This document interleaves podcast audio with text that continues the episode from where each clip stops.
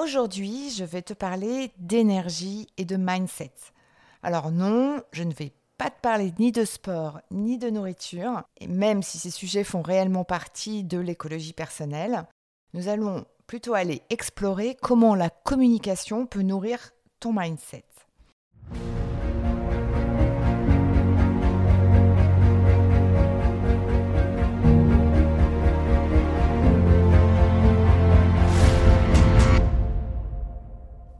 Bonjour, je suis Sophie, plus connue sous le nom d'Elastic Girl.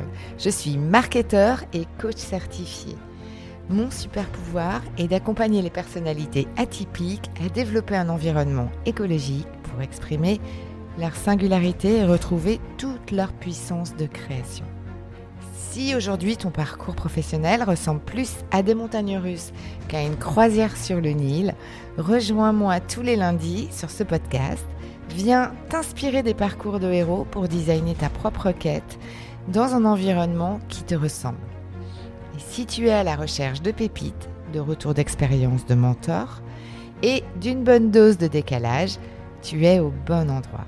Alors c'est parti, on embarque pour ta nouvelle aventure.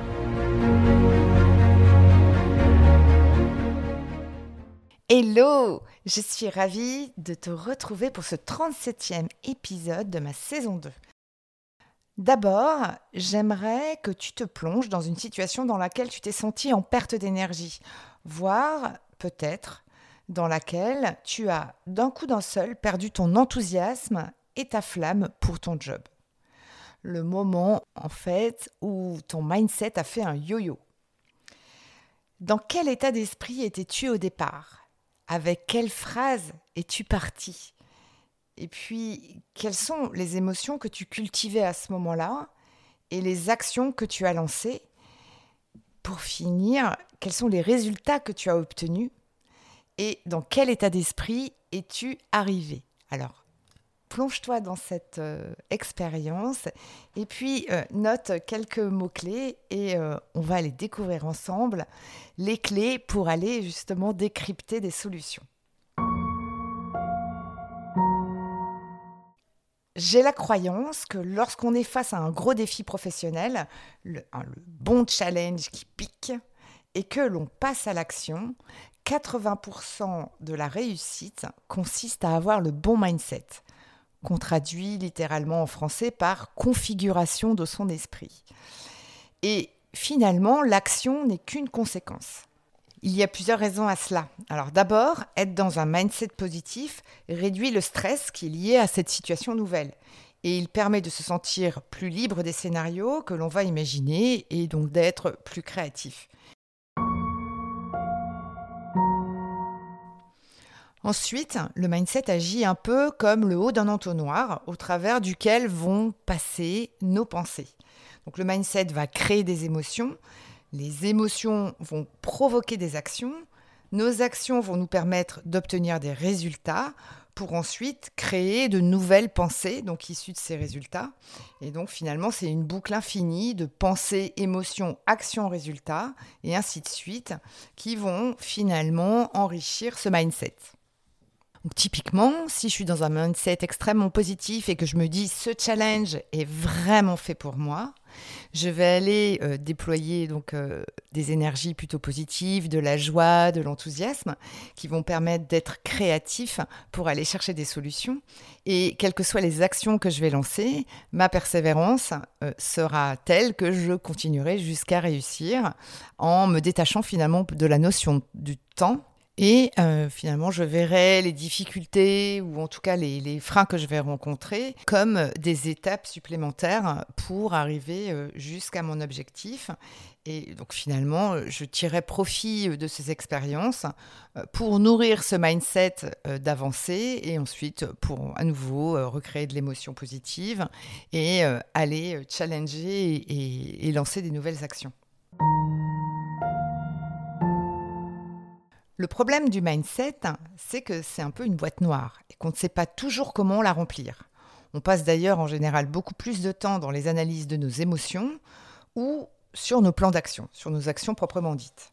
En plus, dans la série des raccourcis de type euh, recettes de cuisine que je vois parfois passer en coaching, où euh, on propose de développer un mindset euh, hyper positif, en le réduisant à des incantations positives ou à des formules magiques à la façon méthode Coué ou encore à des phrases mantra qui sont parfois un peu vides de sens ou à des grandes phrases presque philosophiques du style un échec est une expérience. C'est sûrement un bon début, mais cela reste superficiel. Ces potions magiques ne passent pas très bien le filtre des émotions parce que ça sonne vite faux. Si je me dis allez, j'y vais, on y va, je suis super, je suis machin, et que je rencontre des grosses difficultés, à un moment donné, il va y avoir la sanction de la réalité. Cela risque d'entraîner des effets totalement inverses, c'est-à-dire que je vais être complètement euh, désarçonné, démotivé. Le ça va aller, le je suis le meilleur ne résiste en général pas trop à cette sanction de la réalité et encore moins lorsqu'on rencontre des conflits. Alors prenons une situation concrète. Un collaborateur qui est très stressé pour une de ses présentations, parce qu'il sait combien il est difficile de faire travailler les équipes ensemble, s'est bien préparé avec un mindset de dingue, genre je suis là pour tous les convaincre de changer et je suis le meilleur dans mon domaine. Il sort de sa réunion qui s'est extrêmement mal passée. Il a reçu de nombreuses critiques injustement. On lui a reproché de ne pas avoir pris en compte les avis des autres, sujet sur lequel il avait des gens identifiés des blocages. Pour lui, c'est la goutte d'eau qui fait déborder le vase.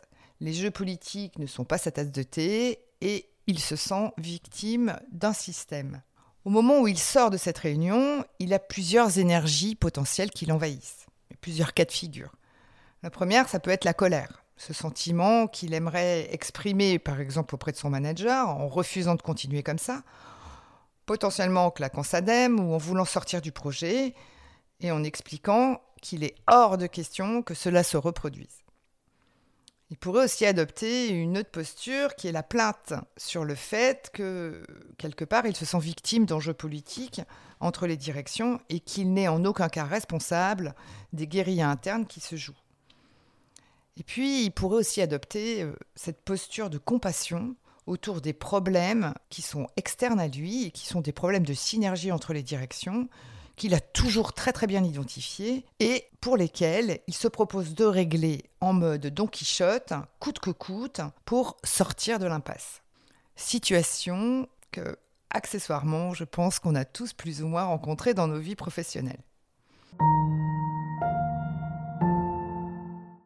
Alors ici, la logique du seul contre tous a fait entrer le collaborateur dans un jeu de pouvoir qui s'appelle, en analyse transactionnelle, le triangle dramatique de Karpman. Et beaucoup de nous tombons dans ce panneau. Alors, quel est donc ce triangle?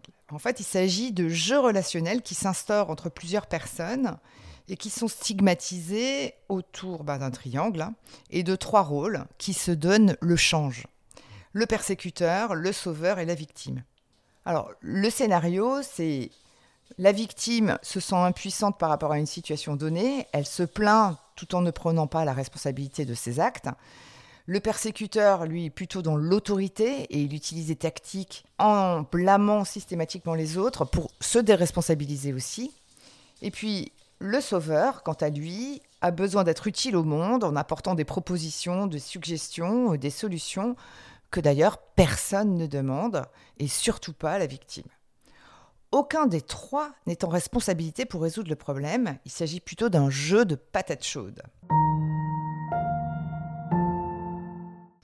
Alors il suffit parfois d'une phrase pour entrer dans ce triangle stérile. Mais chance, il suffit aussi également d'un seul refus de jouer dans ce jeu pour sortir de cet échange. Par exemple, la personne qui est en posture de victime on peut lui poser la question de savoir quelles sont les options qu'elle propose pour résoudre le problème. Le persécuteur, on peut aller l'interroger sur les besoins qu'il a exactement pour qu'il puisse les formuler.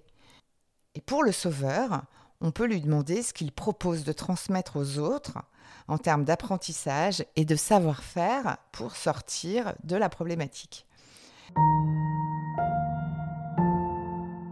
le point de départ de tous ces jeux psychologiques commence au niveau du mindset. Et je pense que tu l'avais bien compris. Reprenons notre collaborateur qui était parti en guerre avec son euh, Je suis là pour convaincre le groupe de changer et qui a endossé sa casquette de sauveur, eh bien, sa posture, au départ, a attiré le groupe dans des comportements de persécuteurs, finalement, qui, au terme de la réunion, a transformé ce pauvre collaborateur en victime, parce qu'il s'est un peu fait massacrer par le persécuteur. Rien ne sort de ce jeu euh, de communication, hein, parce que ça, reste vraiment de la communication, à part du conflit. Alors forcément, quand ce fameux collaborateur sort de sa réunion, les seules solutions qui, sont, qui s'offrent à lui sont euh, des, solutions où il va adopter euh, une des trois postures. Donc, soit la posture de persécuteur, où il propose sa dème, soit posture de sauveur, où il a décidé d'imposer la décision coûte que coûte, ou une posture de victime, où il se plaint de l'ambiance de travail dans cette boîte dans laquelle finalement il ne se sent absolument pas responsable. qu'est-ce qui aurait bien pu se passer si ce collaborateur avait cultivé des comportements avec un autre mindset, comme par exemple, euh, je stimule la cohésion d'équipe, je me place en tant que contributeur pendant la réunion, et donc dans ce cas-là, aurait-il pu finalement proposer aux, participants de co-construire une solution plutôt que d'arriver en posture haute en tant qu'expert sachant? Et s'il avait pris conscience de ce qui se jouait pendant la réunion, il aurait en effet pu, pendant sa présentation, sortir de ce jeu qui est en train de s'installer, qui est ce fameux triangle. Et tout ça en demandant, par exemple, aux participants de proposer des solutions, et donc vraiment en sortant de son rôle de Don Quichotte. Alors maintenant, reparlons de ton mindset à toi. Comment le formules-tu et surtout comment t'assures-tu que tu es bien 100% en responsabilité et que finalement tu ne vas pas faire porter une quelconque responsabilité à l'extérieur de toi? Ce qui pourrait, et tu l'as bien compris, causer des dommages en termes de jeu relationnel carpmanien, si je peux me permettre, euh, sur la suite des événements. Et donc, si l'on revient à ta situation initiale, que je t'avais demandé de noter en, début de cet épisode, as-tu trouvé des pistes pour améliorer cet effet yo-yo sur ton mindset?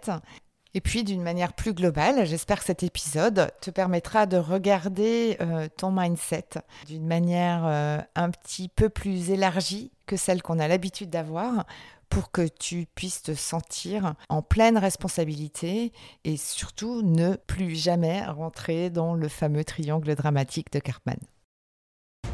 Si tu es toi-même en plein mouvement pour aller créer plus d'écologie et plus d'alignement dans ton job, n'hésite pas à aller t'abonner à la newsletter du Storytelling des héros. La newsletter s'appelle le X et euh, tu peux la retrouver sur le site web emul.fr, h-e-m-u-l.fr, slash news, N-E-W-S. Et si tu as des amis qui nagent en brasse coulée dans leur environnement pro, n'hésite pas à leur transférer ce podcast ou la newsletter. Tu leur offriras sûrement un cadeau caché. Alors merci pour ton écoute et prends bien soin de ton cap et à lundi.